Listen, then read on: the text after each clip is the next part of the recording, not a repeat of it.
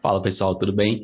Aqui é o Caio Fleury, na cidade de São Paulo, no ano de 2021, e mais uma vez trazendo informações inéditas sobre o que há de melhor no mundo da saúde e da nutrição, que geralmente só existem em língua inglesa. Então aproveite para curtir o vídeo, pessoal, que hoje eu vou falar sobre um tema muito interessante, que é como aumentar sua vibração para seguir a dieta e emagrecer.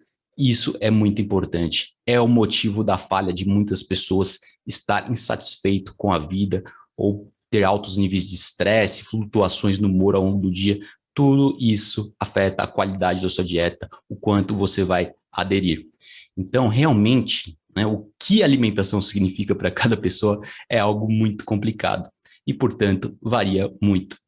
No geral, as pessoas se identificam bastante com o que elas comem né? Se você segue uma low carb, se é vegetariano, todo mundo se identifica com a dieta. Se você não segue dieta nenhuma, come no McDonald's toda hora, todo mundo tem uma identidade relacionada ao que você come.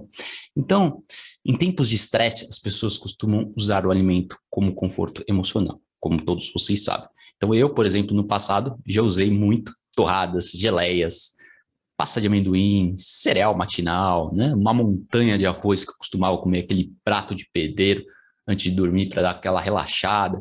Qualquer estresse ia lá, beliscava uma bolachinha no meio da tarde, enfim, coisas insustentáveis, mas que são hábitos, né? são fixos, hábitos fixos, enraizados no nosso cotidiano. Então você pode substituir, esse, substituir esses hábitos elevando sua vibração.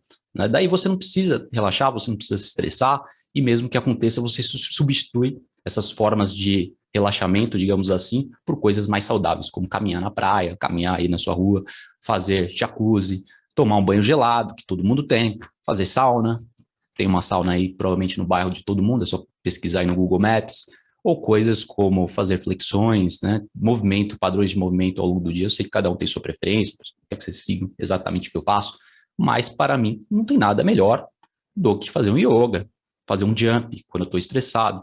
É, às vezes acontece, fica sobrecarregado. Mas o importante é você ter mecanismos e ferramentas para lidar com esse estresse imediatamente. Para mim, a número um é a respiração. Eu faço jump e meu treinamento respiratório, em questão de cinco minutos, eu já estou zen de novo. Se não tiver, bom, já é algo raro que aconteceu na minha rotina. Algo não fora do comum, e por isso eu preciso de algo mais pesado. Daí eu posso sair para caminhar, posso fazer uma jacuzzi, uma sauna. Para mim, a sauna complementa. Ela não é uma forma de aliviar o estresse, é uma forma de elevar meu humor e a vibração, que é o tema de hoje. Então vamos falar bastante sobre vibração, que não é uma coisa abstrata, é um termo científico e eu vou explicar no final para vocês entenderem exatamente o que eu estou falando. Mas esse é um comportamento bem compreensível, né, de ficar beliscando um dia, com base nos nossos desafios da vida cotidiana.